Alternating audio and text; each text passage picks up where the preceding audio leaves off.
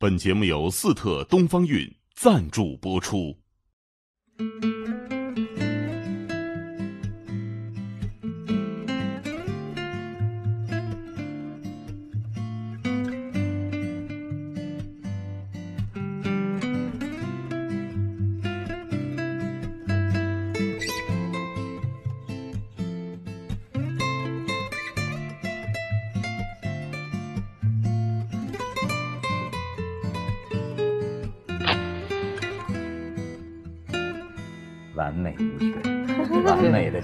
啊！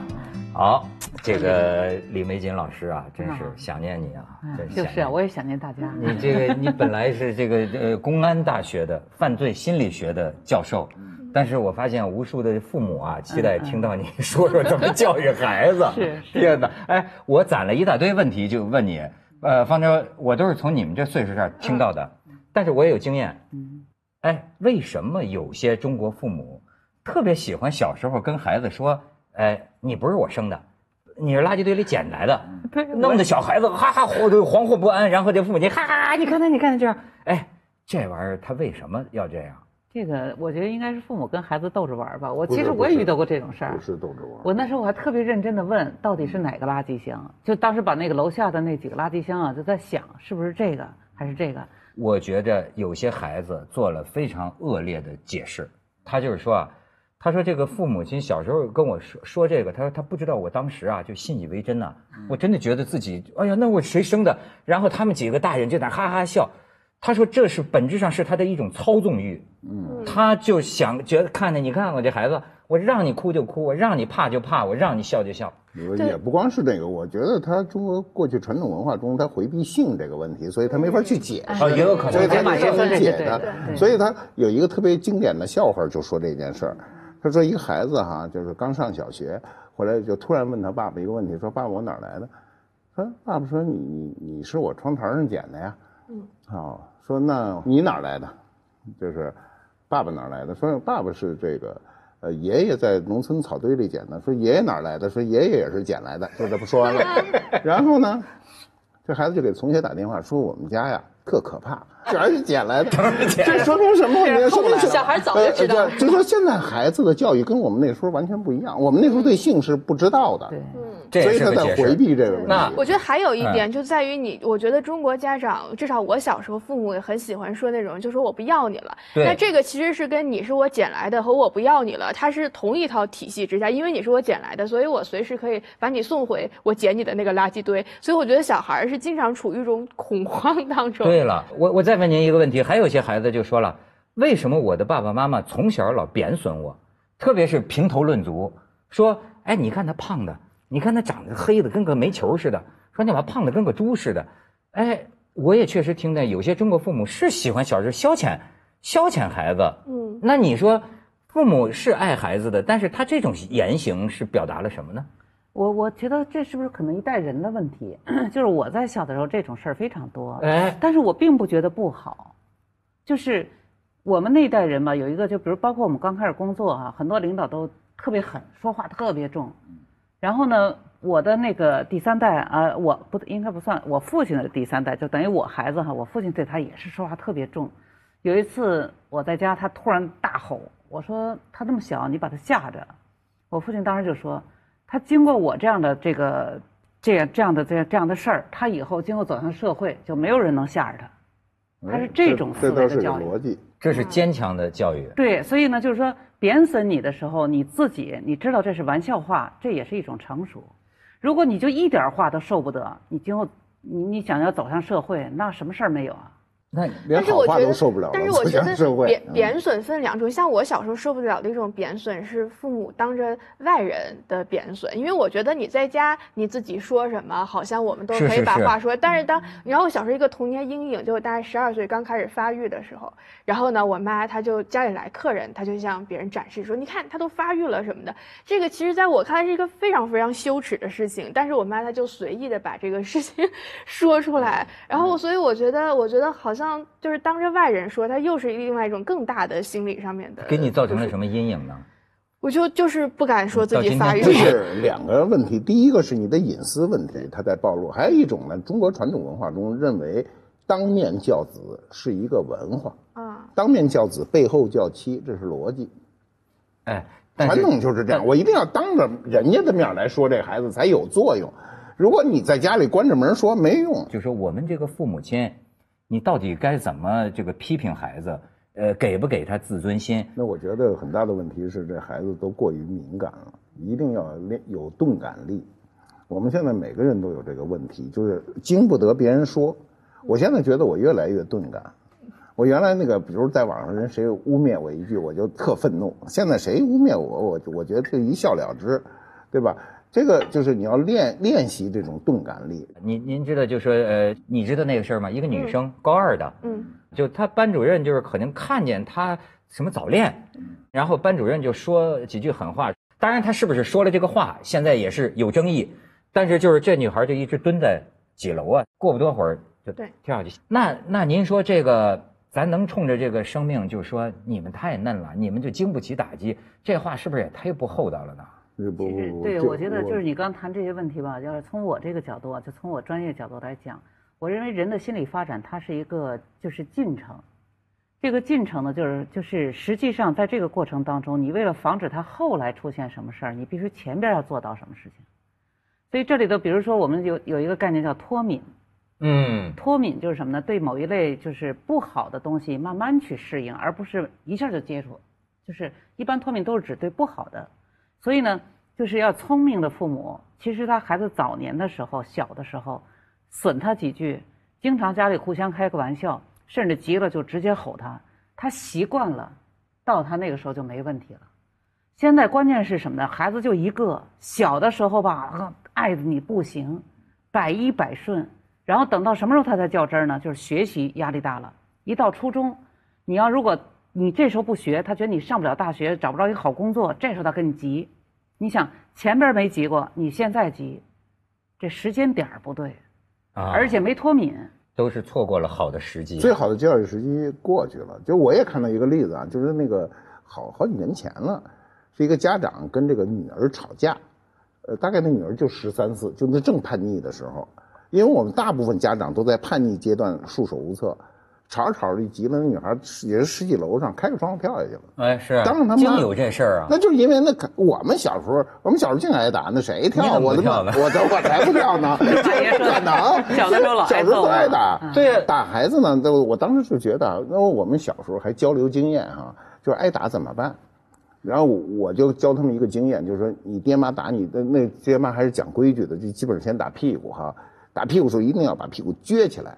在它落下的时候，随着节奏再收回来，这样会打的比较轻啊，就不不没那么疼，对吧？对，太极拳。对对对。然后呢，你会呼叫，引进落空。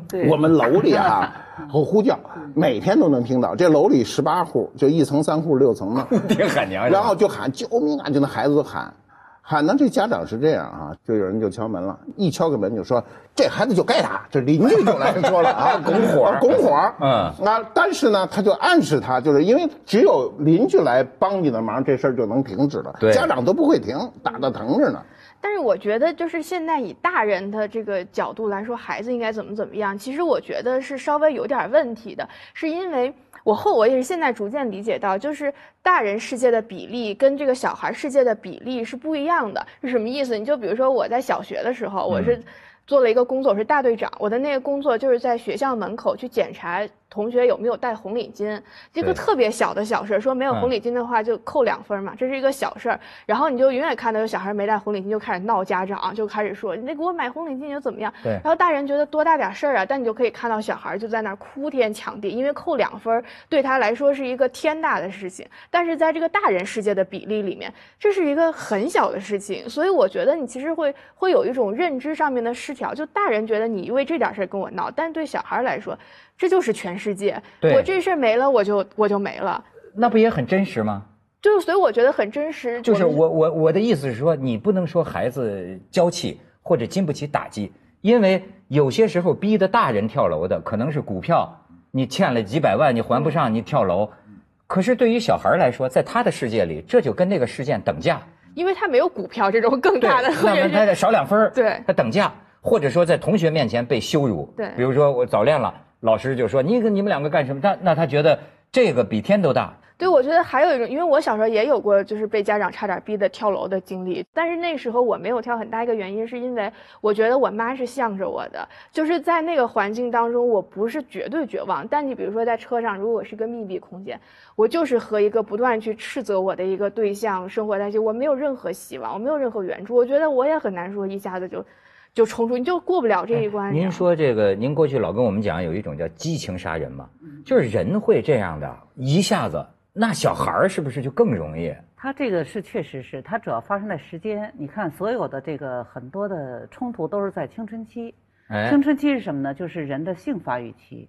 他一般女孩十二岁，男孩十四岁。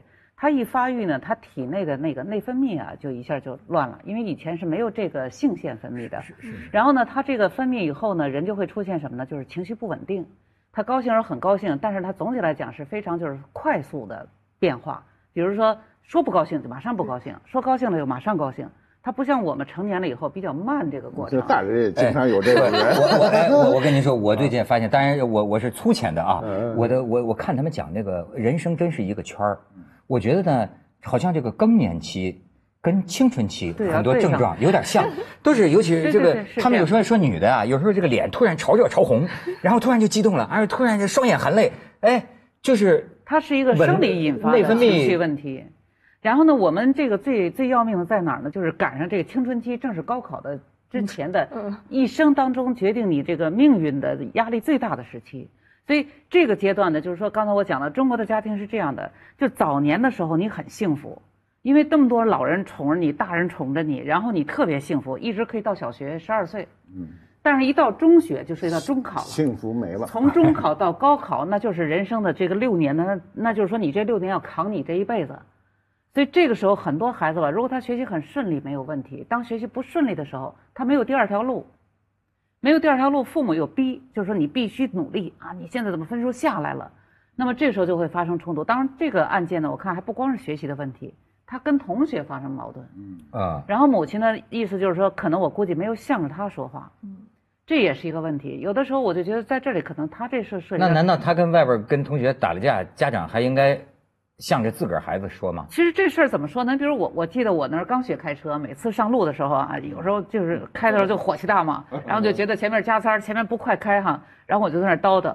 我女儿呢，当时就这样说：“我给你拿一话筒，你 你天天外边你天天让我听很烦。”成警车了。然后呢，啊，每每次当我特别气愤的时候，她都要说我。她说：“你看你你怎么又开始叨叨？你怎么那么啊，就是沉不住气？”我那会儿就说：“我说你怎么老不向着我说话，你老向着别人说话，就是他是一个正常的，因为他那个角度就觉得你这点事儿不值得。对。但是你呢，正在看着你火气很大，所以我我认为这就是我们说的社会角色的问题，就是每个人所在的位置不同。他现在这个对于家长来说，他确实有一个问题，就是比如说看到这些新闻啊，他就害怕呀，就我到底训我这孩子，因为他有一些不可预测的。”我该怎么着？那你不能不批评他，或者说不管他。老师，现在他会不会哆嗦？就是说，这家伙是下他他跳出去，不是现在怎么办现在的问题就是这样嘛？我们所有的社会教育变成一种放纵教育，就在这种情况下，大家都躲了。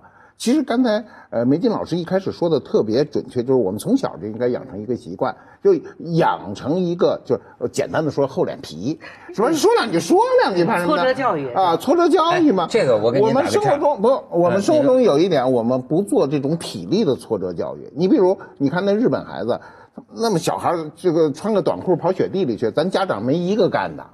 家长就到学校闹去了，说我们这孩子感冒了，你怎么弄啊？对，我也赞同马爷这观点。我觉得这些可以理解，但我觉得中国家长有一个问题，或者很多的家长吧，就是他们是，就是他们打是一种喜怒无常的打。像我父母小时候也打我，但是他们会会先制定一个准则，你做了怎么什么什么样的事情，然后。我可能会打你，所以你会很清楚这个界限在哪，而不是你动不动你就对对对，你要你要以法治国，对吧？就是以执法治国，哪有家长随便打孩子？那肯定是有原因的。对，我我觉得论到打还是不重要的。其实真的不是打的问题。我想我自己嘛，我小时候哎，爹妈都打，我妈动手打我，啊，我妈动手打我，我印象比我爹打我这个还深。就我妈，我我爹打我是特疼。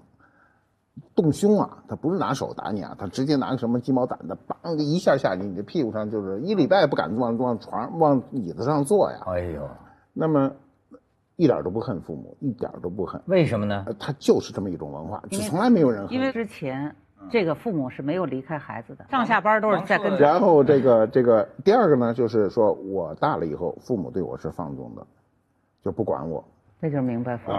我爹我爹妈都没管过我，包括我谈恋爱、结婚干什么，没有一件事管我。然后完了以后，比如你要结婚了，你跟爹妈一说，这爹妈都觉得挺好。就什么都挺好，就没有不会干涉，没干涉过我什么，啊，所以我就觉得，因为呃，梅金老师不说，我就没想过这事儿。因为你想，我小时候啊，我印象特别深的一件事，就我妈打我脸，就是不知道，我现在具原因不想不起来，就是她当着一个呃阿姨，啪就给我一耳光子，我当时。就那个阿姨搂着我哭了，所以我才印象深刻。我妈阿姨都看哭了。对，那阿姨是她有仨女儿，她跟我妈关系特别好。她有仨女儿，她没儿子，所以她特别喜欢男孩。将来的女婿。打我一巴掌呢，也不是因为什么。然后她就给搂着我就哭了。她要不搂着我哭，这事儿我根本就不记得。她搂着我哭呢，我印象中就，所以我在想，我妈打我就就就想起这么一件事儿。你看创伤吗？创伤吗？现在还记得？不，但是我但我没有任何就是说抱怨干什么？我觉得肯定是我不对了。那为什么？因为他不会平白无故打我，因为我爹妈都受过教育。像我，我父亲是属于他手上有一个横纹，所以我我就是叫横铜扳手吧，叫什么？我妈那儿就有一规定，就是不让我爸动我一指头。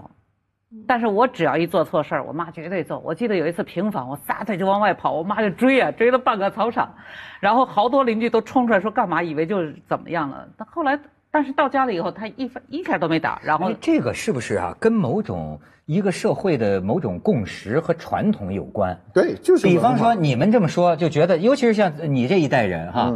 但是你看，你好比说是在美国。那么就会觉得你打孩子报警了，然后呢，无数个人成年之后就在诉说我的阴影是因为小的时候受到了父母的虐待，甚至是打骂，哎呀，造成了我今天的这个种种不正常。那那在那个社会里，这就是一个非常大的、简直不可以容忍的事情，就是谁敢跟孩子动手，国家都不允许。所以，所以他就是说嘛，文化是最后的一块最强大的幕布，因为我们有文化原因，所以我们才导致。就是这个是，就是打孩子这个事儿未必都是恶果。我我在中央电视台很多年前，大概十五二十年前做过一台节目叫《交流》，就是这边是家长，这边是孩子，然后我就问了一个问题：谁挨过打？一大堆人都举过手。那时候孩子他还挨打呢，二十年前的中学生。后来我说有多少人恨家长？几乎没有人举起手来，没有人，因为他有亲情啊。其实吧，就是我讲人的成长过程当中，他要形成一些东西。其中就有一个叫，就是除了爱之外，还有一个敬和畏。哦，这很重要。您知道吗？这个敬来自于哪儿？来自于哪儿？我认为首先得来自于畏，得先怕他才会敬。如果他不怕，他不会敬的。对，这俩词捏在一起叫敬畏。对，只有到成年，比如说我特别崇拜学者啊，我崇拜这个马爷这样的这样文化啊，然后我特别尊敬他。但事实上，在小的时候，他很多对对成就是长者的这个敬是有点怕的。你比如见到老师，他怕，他因为怕，所以他恭恭敬敬。那么这个怕怎么形成？现在我认为我们很多家庭没有研究这个问题。但是过去为什么这样做呢？就是说，你说美国不让，但是他美国他有一些其他的方式来解决。当然，我我认为我没有去研究美国家庭，但我个人认为，我们有时候在讲，如果孩子违法了，惩罚实际上是一种保护，哦，让他知道怕。但是我们可以这样，雷声大雨点小，也就是说，这仪式让他看得很可怕了。但是到最后处罚的时候从轻，让他真的后悔以后再也不敢了，真的让他不敢了才是保护他，而不是说没事儿。你看我们有时候也说取消污点，其实取消污点有很多就说了，我们这人犯罪什么叫取消污点？就是你做了犯罪以后啊，他到时候没有记录的，就是十八岁之前或者多少岁之前没有记录的。哦，我并不主张孩子小啊大打他，不主张，但是一定就是要有让他知道这个东西要不到这一步。比如说我曾经遇到这个无锡的我一个同行，他是办公室主任。他就跟我讲，小的时候他奶奶看他，他说他最怕的就是奶奶门后放的那根藤条。对对对，就是。他说这，他说一旦就是把他门一关，藤条一拿出来，他立马就跪下，然后就说奶奶，我再也不敢了，再也不敢了。所以就得有一怕，得有一怕。您您说那个雷声大雨点小，我发现小时候我爸有这个艺术，我爸就我就你看我到现在就明明想想在我的耳际，他一般要打我就是。摁到那儿，他挺会打，打这个酸筋儿，你知道吗？然后他拿这个小手指头 特酸，但是他怎么雷声大雨点小呢？他就是。啊，他整整半天不下嘣来一下，你知道吗？就是那种，对对对。但实际上他真打你，没没把你打成什么样。那当然是，所以我们刚才说了半天，就必须要补充这一句，就是打孩子是有度的，而且是要。有有技巧的，而且我觉得也真的有别的处理方式。你比如说，我小时候我妈是怎么不让我离家出走的？因为我小时候天天一天到晚都要离家出走，然后我妈就是这种情况一般都要打了，就是又闹又离家出走。我妈说：“你衣服是我们家的，你脱了，我脱了。”说：“你这个裤子是我们家的，你脱了，我脱了。”说：“你皮筋是我们家的，脱了。”然后我就这二十岁，然后就就就就冲出家门，但是我连我们家属院都没走出去，你知道？我就觉得就。不知道该怎么办，然后我又回我们家门口偷偷的缩着，然后从此之后就再也不敢提什么离家出走。你这是小哪吒呀？哪吒当年不就是拆肉还呃不拆骨还父，拆肉还母？对他就是他。他就是那种极度的这种逆反心理，嗯。啊，这一段时间是所有家长最头疼的。对我，但是到但是到到青春期，就是我特别要要嘱咐很多家长，就是在青春期的时候，什么时候就是说刚才我说的这个到到他发育接近成年的时候，这时候你跟他说话，第一话要少，嗯，哎，我我有时在一些讲课当中我讲，我说六岁之前父母的唠叨和话语都是黄金。十二岁之后，父母的话语就是垃圾，讲道理不管用，他听不进去的。讲讲讲道理听不懂吗？那不，他没必要。他觉得我已经大了，你说那东西我都懂。不要唠叨。而且你说的那个很过时。对对，马云说这个很过时。很多家长他一听就太落后了。而且都是你讲了十多年的话了，对对吧？你想从小你跟他讲这些话，你讲到最后你还有新的话吗？没了。所以你再说那就是垃圾了。嗯。因此到这个时候就是什么呢？点到为止。嗯，比如说他跟同学发生冲突了，你就问，哎，怎么回事啊？完了，两句话扭头走开。嗯，但是很多家长可能就刚刚马爷说的，可能达不到就是我这种就是能够驾驭的这种这种能力。那么怎么办呢？你有的时候第一就要尊重他，要多跟他去商量这个事儿。你说这事儿要我认为我要这么做，我会怎么做？嗯，你可以跟他这么讲，而不要指责他，就你傻，你怎么能这样啊？这我们很多家长常说的话。嗯，他他已经很委屈了，你还说人傻，没路了。嗯。所以有很多时候，我我认为我们家长在青春期的孩子啊，因为我也遇到一些家长说，我这孩子可不是东西呢。我说过了就好，过了就好，是过了就好，就得忍嘛，就得忍。所以这个阶段你不要跟他急。刚才我说了，你跟他发生争争冲就是冲突的时候，三到五句扭头走开。嗯，他会调整的，他当时不接受，但他心里会把你的话当个事儿的。可是你非让他当时认，他绝对不认。就跟刚才你那个，如果你妈妈说别走了，别走了，我跟你逗着玩呢，你肯定心里特温暖。嗯，就是你妈妈有一句软话，你以后你也不会真都脱了就走，不会的了，对吧？所以父母在这个年龄，就是孩子这个年龄段，你先横就是雷声大，到最后雨点很小。然后一幽默就回来了。但我觉得家长从小也应该建立起这种沟通机制。就是我那天问我妈说为什么，因为我妈也老唠叨，就是她同一个话反复说。我问我妈，我说你为什么反复说呀？她说因为。她觉得她就我没有理解她的话，我没有给她一个回馈机制，表示我收到这个话，她就觉得她的话不受重视，所以她会一直说。那我觉得，如果家长从小建立起来这个沟通机制，小孩说好，我理解了，或者说你这句话我不高兴了，而这句话说的我很舒服，你把这个沟通机制建立好起来，就是大家的话都会变得很少，你知道，就不至于那个反复是一个语言污染和语言暴力的状态。我认为现在最最重要的就是父母要有个意识，就是孩子小的时候该说就要说。嗯，该立规矩就要立规矩，你该严肃就要严肃，你别小的时候你放开了宠。哎，我那天看您教这个几个秘诀，我觉得挺呃，对针对一个什么问题？我其中讲到三岁上下说不行吗？嗯，为什么要在三岁上下说？对对对，我我也越小说越好。你小的时候不答应他，他大不了地下给你打滚儿。你不要等他十二岁了才不答应他。你现在你知道很多家长他确实没办法。你比如说这个玩 iPad，呃，玩游戏。那你你这个说，哎，我现在发现常玩游戏的有些小孩啊，他要不做作业，他要这么玩，你怎么办？就最终得抢吧。嗯，抢了他甚至都啪一下，他能一定要要小的时候做这件事儿。你比如我这第三代啊，有一次在家里头玩那个 iPad 看啊，看看动画片儿，我看半个小时了，我说你再看眼睛不好，我就给收起来了。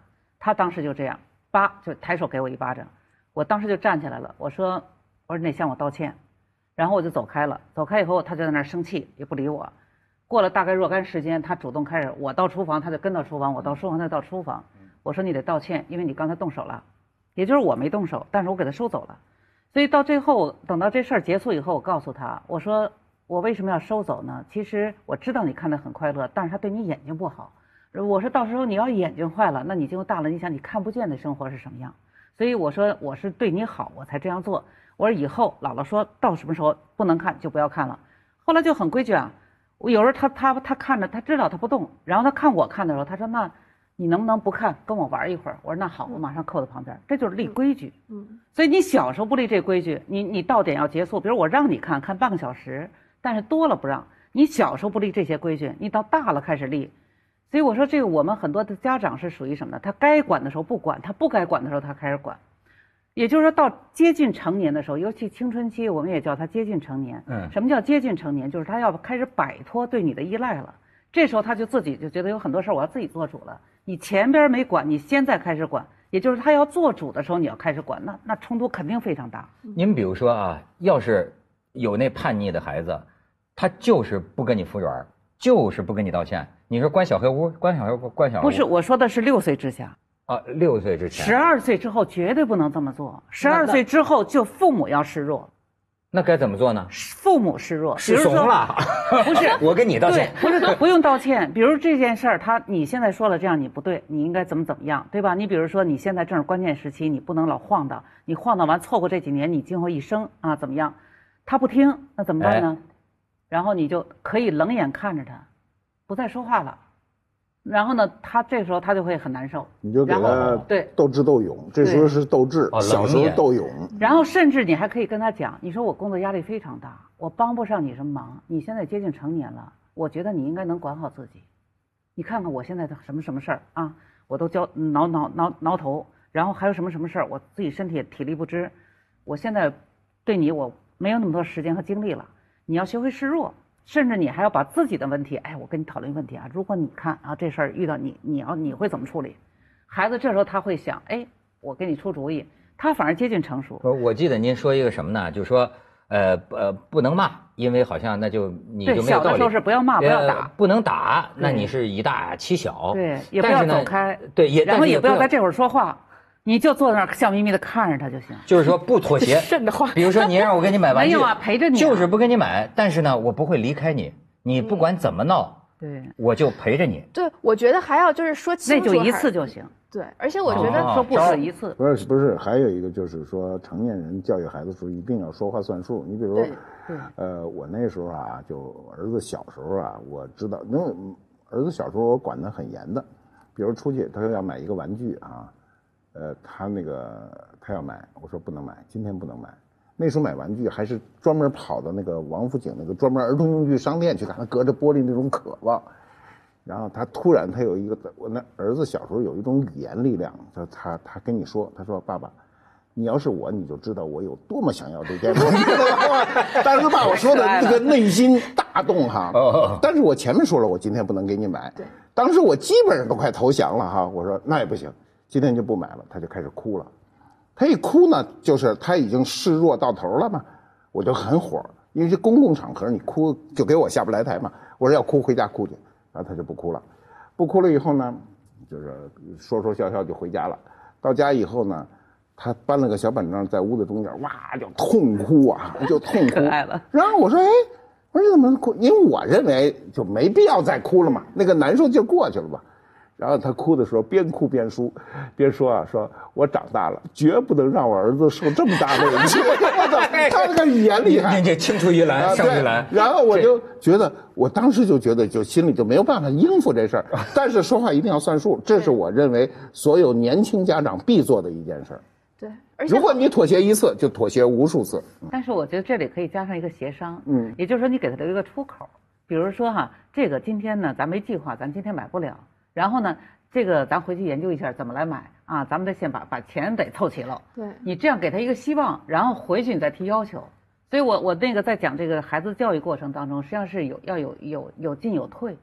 但是您说这说话算数是非常对的。就比如说我答应周六要陪你去玩儿，如果我周六去不了，一定要告诉孩子，我今天去不了，我哪天我一定陪，我要补回来这一回。补偿，对，也就是说，你你答应的事儿、承诺的事儿，一定要要要要做到。但很多家长就缺乏耐心，他们就靠骗，说好这个你多少多少分儿，我就考我就买给你。但其实小孩就很认真的把这个事情当做是一个事儿，因为这在他世界世界里就变得特别特别重要。但是你到好考多少分儿，说那我本身没有给你买的计划，那他特别重要的事情就摧毁了。像我小时候，我父母是就我我妈吧，她是把我当成一个大人，我小。时候想当玩买玩具，没发育好吗？对，没有，大概五六岁想买玩具，我妈说不买。我说为什么？说因为我们家穷。我说我们家为什么穷？她说因为因为你爸妈工作能力都不强。然后我当时就理解了，你知道，就是我觉得你也不要低估小孩的理解力，不要从小一直把他当小孩。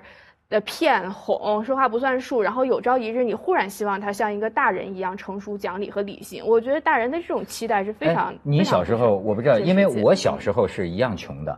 我你小时候也是一样穷，也一样穷。对。但是现在孩子，我小时候都穷。不，今天的孩子不一样了。我意识到啊，有一个问题，就是说谁谁家房子比我们家大多了，谁谁家有什么车。这话不是小孩的，这话一定是孩子听的大人的。一定是他妈说的，因为我我在谈到这个孩子的心理问题，包括我们成年人的心理问题，基本你可以看到他所有的表现都一定是折射。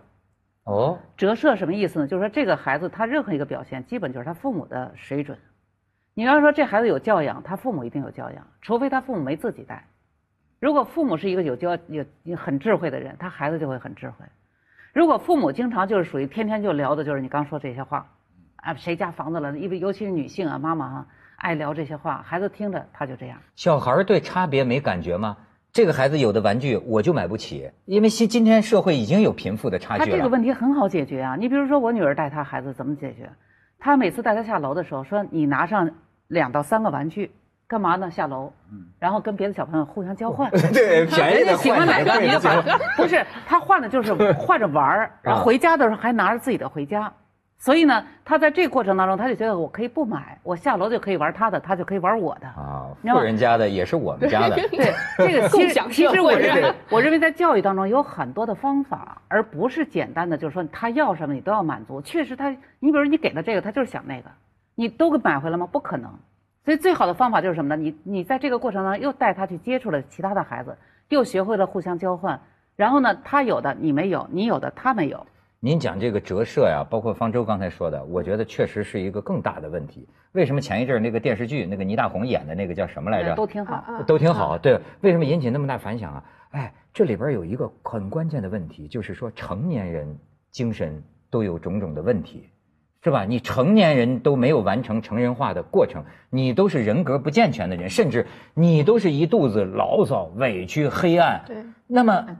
那么这个东西真是个，我觉得这是个最大的麻烦啊！我们很多家庭一旦离婚，就跟还还没离呢，就开始告诉你，你爸怎么怎么坏，哎，你妈怎么怎么，所以他教孩子仇恨这个问题，在在我们这个就是尤其在这种单亲家庭特别多见。所以就是你刚说这问题，确实是他就没有意识到，就是说实际上对于孩子来讲，他的血血脉当中两个人都有，你让他来做这个事情去恨一个人，这等于是一个分裂。所以这种孩子大了以后，心理上都有严重的问题。嗯，为什么我说我听到一些孩子，他的有种种的，他觉得父母贬损我什么？就像你说的，实际上他不是说立一个规矩、立一个法的问题，他拿孩子当成出气筒，嗯，释放他自己生活中的种种不如意，包括这个他在外边社会上感觉到的种种的差别，他的不平衡，他靠打着孩子，你给我将来要出息啊，对吧？你你得挣大钱，你得成龙成凤啊。全指望你了，然后都是谁谁家孩子怎么怎么着挣了多少钱，谁家孩子是是考上了一个什么，就全是这些个功名呃利禄，然后呢就就他就是这么评价人的。打听就是刚高考完，我记得我走到一个楼门口的时候，就听一个人说：“哎，你那孩子考了多少分啊？报哪个学校？”我后来就在想，这个你就不应该问，因为人要考好了，人会自然告诉你。人家万一没考好呢，你这么让人多尴尬，对吧？所以就是刚你说打听，打听完了以后呢，就后边去议论，就我就觉得这种八卦，往往他带出来的孩子，要么就是属于那种心，我觉得那种他对你的关心，给人感觉的好像是很很怪异的。呃，你觉得那是关心吗？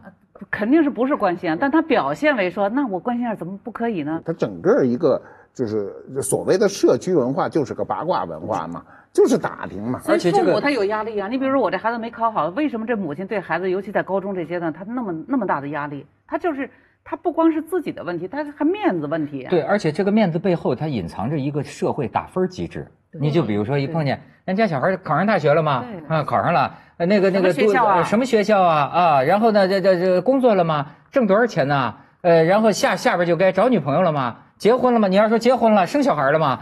他就你看这一套，你要作为他这个这个父母圈里的人，他都会觉得，哎呦，少了这一环呐。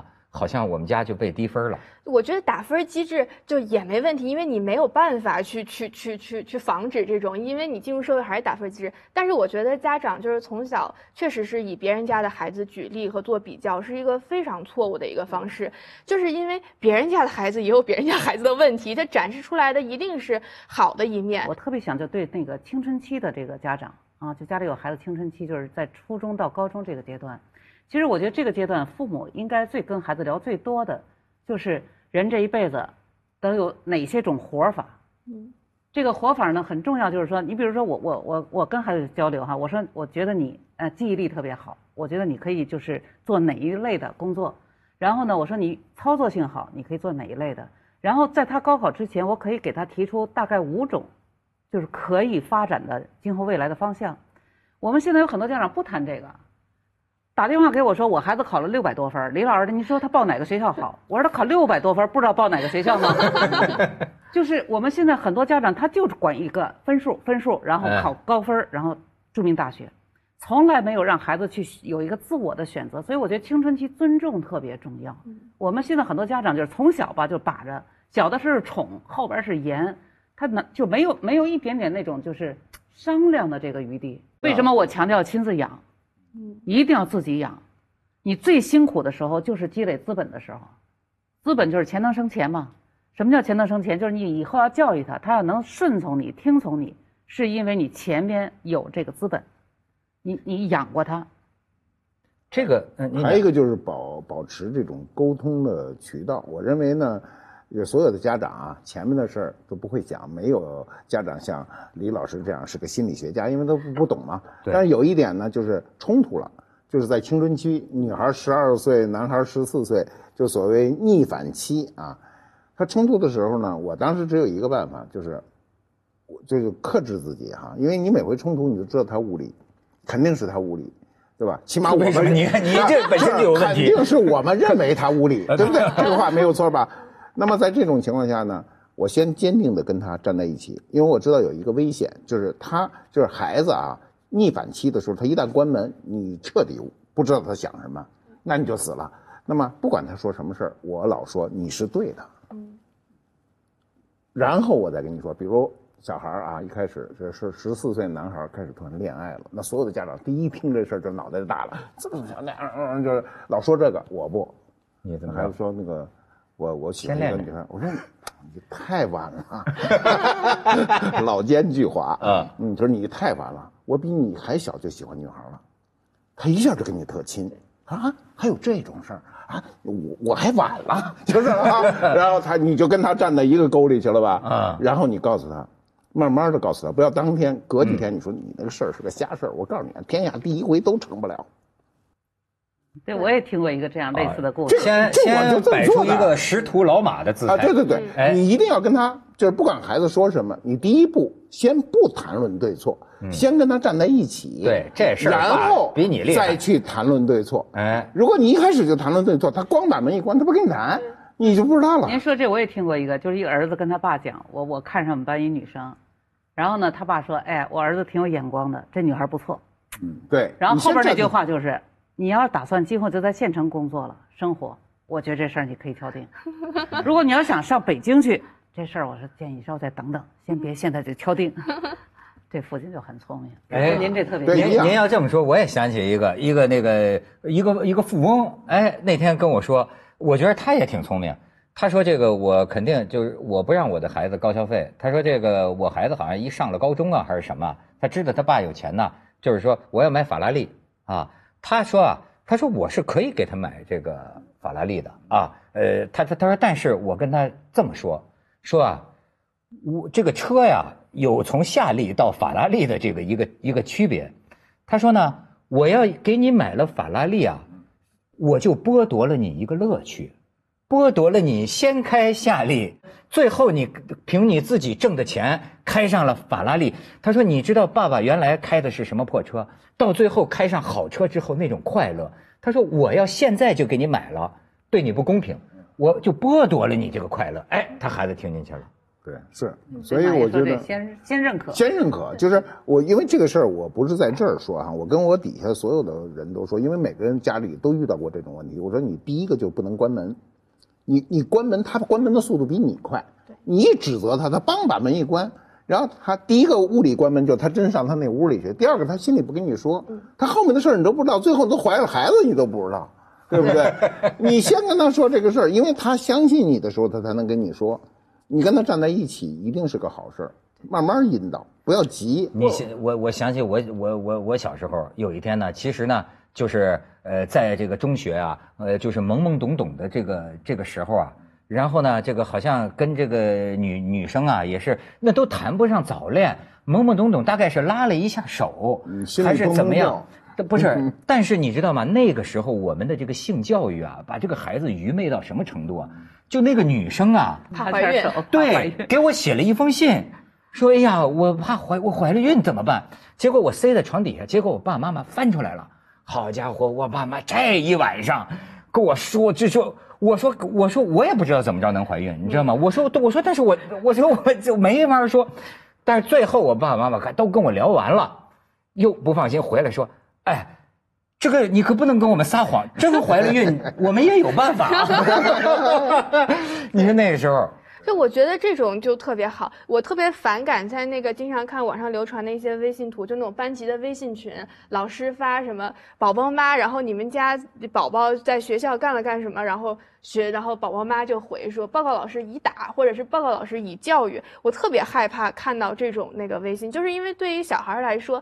家长确实是唯一有可能去理解他的人，但是呢，就是就是因为老师其实全班那么多孩子，他很难一个一个去理解。你家长是最理解你的人，但是你家长还站在外人的角度来去指责自己，这对小孩来说特别大的那个屈辱。而且还有一点就是，小孩是没有资格跟大人讲话的，他需要大人。来跟大人讲话，因为他自己没有资格。但是大部分的大人，我觉得他们在这种场合，他们都会站在其他的大人那一边，然后把小孩放置在一个非常孤立和绝望的境地内。哎，所以咱们说这个也挺关键的，就是说你先得跟他站在一起，对对吧？对，我觉得像这个妈妈，她当时这个，如果这孩子跟别人发生冲突了，你要先问问你因为什么，然后呢，要如果对方很就是自己的孩子非常委屈的情况下，你可以跟他幽默一点。要不要我出面跟他们打一架去？啊，他这么欺负你，我来帮你啊！别看老妈啊，跟他们打没问题。那把他先说乐了，对吧？说高兴了，然后再说到底是怎么回事儿，然后下次遇到这种事儿怎么办？哎，这个这个对于普通人太难。我觉得一个简单的方法就是，无论什么事儿，先放一下，就宁肯自个儿生气。你比如生闷气，我就不说话了。但这闷气一般情况下是是呃，就是呃生不了多长时间，它就会过去。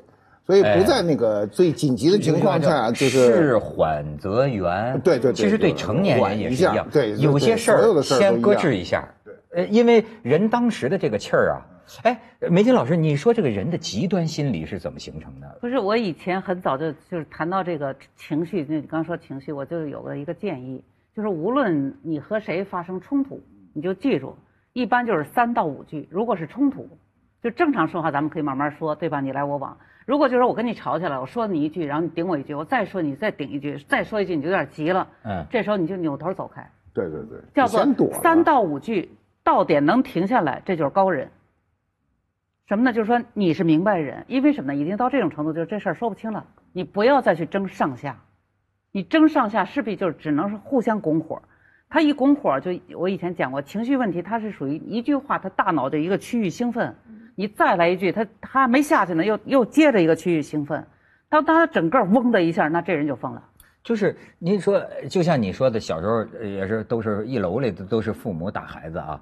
我就是说，我对我我老说我对外国的了解都是从外国电影里看到的。我在外国电影里，我感觉到他们的家庭气氛似乎都比较节制。就是你像看我们的电视剧，我不是老有一个感觉吗？我的隔隔壁只要在看中国的电视剧，哪怕是最好最优秀的电视剧，吵架，哭爹喊娘，对对对对，大喊大叫，所以我就觉得，但是他也很真实。你小时候，您说为什么咱们的家庭就非要那个哭爹喊娘打的？你我看有的外国电影啊，你看你看他那个就是说家里啊，夫妻包括夫妻一说的一句不高兴，动作稍大一点，你先到你的房间去，这个。不说了，对对对吧？所以你看，连外国电影、外国电视剧，他无比的愤怒的时候，但他讲话的这个范儿是稳的。嗯，对。我觉得这这跟他那个社会的，包括居住条件都有关。你你像欧洲很多国家，他都是一家一户单独居住。所以你叫喊没人管，为什么美国人让你持枪？我们是为了让就因为有听见吗？对呀，就是因为你那个家里进了人了以后，你没枪的话，你得不到帮助的。就是为了所以我们我们从小，我们现在也一样。你看农村，它一片，咱们工厂都是一排一排，对吧？所以每家每家的事儿都能听见，因此它的。他的目的，你不为什么有些人到网上去说，他要引起众人的关注？我还以为是忍不住，怎么会想让别人家丑不可外扬啊？会哭的孩子有奶吃，我们从小就我认为我们的这个整个的，包括我们的居住和我们的客观环境，造就了这样的一个整个，这叫民族性。再有一个就是我们所有的这个就是父子之间啊，他的文化因素特别重的，就是我们的三纲五常，父为子纲，对不对？就是你爹就是对的，那么尤其他其实不一定，尤其现代教育不一定，但是我们的文化是这样的，所以他当爹的就是当爹的，尤其在孩子未成年的时候，呃，现在当然我们的社会分化很厉害，因为我们现在说的这些话很难就应付于每一个家庭，对有的家就是彻底的放纵，什么都不管，你爱干嘛干嘛，你惹什么多大娄子都跟我没关系，但有的家呢就死使劲捏着，有一点不轨，他就觉得天都快塌了。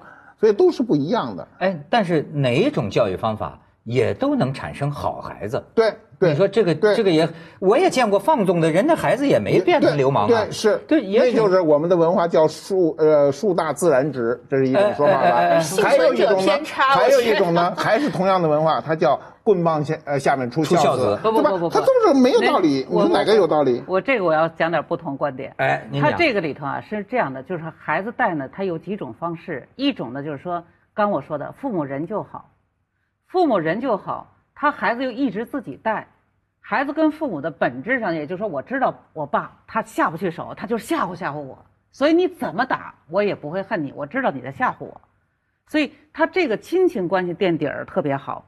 然后呢，就是有这种亲情，你就是打，就咱们那时候小时候谁不打？我说我我是女孩都被打过，所以这正常的。但是你从来不会恨父母。嗯。还有一种呢，放纵也是这样，放纵它不叫放纵，它叫什么呢？宽容。这个爸妈也是自己做事是有谱的，也就是说他自己知道到什么时候能停下来，他孩子看在眼里，他就知道他这时候就不能再往下做了。所以你看似放纵，实际上他是就是我们叫不教而善。不教而善什么意思呢？就是他一定有身先示范。这样的孩子不会出问题，但最糟糕的是什么？就是爸妈自己就是整个人品就不行，做事各方面没有没有任何节度，然后呢再肆无忌惮的宠这孩子，这就是小霸王。还有一种呢是父母就是那种自己就不行，但是还说一不二，那这种孩子一定是逆反。所以。就是我认为这还是跟父母，就是所有的问题实际上都看出父母来。哎，您讲这个有意思。你知道前几年有一个网上有一个小小小小团伙，叫“父母是祸害 ”，父母皆祸害。啊，父母皆祸害，被封了已经。被封了，对对，被雪藏了。知道这为什么吗？啊，这种父母怎么会成为祸害？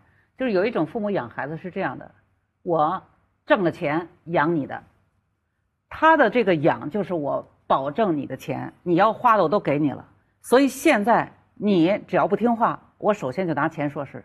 哎，嗯，这是祸害在哪儿？就是说，他父母拿了点钱，你就该决定我所有吗？这这这些最没辙呀！我妈就是说父母皆祸害，她说父母都是祸害，父母首先要意识到这一点，在你干涉小孩的这个人生选择之前，你先要心中有一个警铃，说我是不是个祸害？对对，但是大大多数父母他不会把这这个概念引入到自己的这个内心，你知道，他不会假设自己是祸害。但我妈说，你先假设自己是不是祸害，你再来看要不要干涉小孩的选择。你看我我在孩子到初中这个阶段哈，第一呢就是我跟他谈事儿的时候。基本都是在去超市，或者在遛弯儿这个过程谈，我不在家里坐在这儿去跟他一本正经谈一个事儿。第二呢，就是涉及到特别敏感的，比如我说的，我发现他交交朋友了啊，交男朋友，但是我又觉得有危险，那怎么办呢？你怎么这么晚？那像这种情况，顿时就自卑了。这种情况呢，我就不再跟他去，我根本不唠叨，我就很认真的给他写了一个很简单的，就我说那个信，写了一封信。嗯，这封信当中就先是像马爷说的夸他。就是你有人爱你，说明我的女儿可爱。嗯，我先夸她，然后我告诉她，我说爱实际上是什么？我说一个人爱你吧，他是喜欢你，但是前提是他能不能养你一辈子。嗯，我就这信里头把这样话写得很清楚，因为明天就给你找一大款。不是，但是也得喜欢。就在你在这里头告诉他，爱情和什么有关，和什么有关。然后你要知道一个人爱不爱你，你要通过时间来看。如果他三年之后他还等着你，那这人今后跟你结婚就不会那么快变心。我就这么写了。咱们高三毕业再说。对呀，所以后来呢，我孩子给我也回了一封信，然后封封皮上写的是“给可爱的妈妈”，啊，我觉得特别好。就是，这就是说你跟孩子沟通的时候，不要什么一天到晚画。啊，有的还把人叫过来，说：“哎，你给我说说，你那个找的什么人啊？他爸妈干什么的？”对 对，最爱问的就是他爸妈干什么的，对吧？弄得孩子先打听亲家是吧？对。然后我我觉得就是说，父母在跟孩子沟通过程当中，你要智慧一点，比如说有些话吧，就幽默一点，说的轻松一点。您说的太好，所以这个的前提是什么呢？你先不能失控，嗯，你先不能急，你要跟孩子失控呢，你就。你就输了，这玩意儿首先你得咱得智取是吧？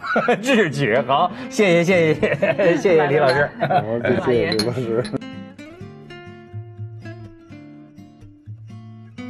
哪吒当年不就是拆肉还呃不拆骨还父，拆肉还母？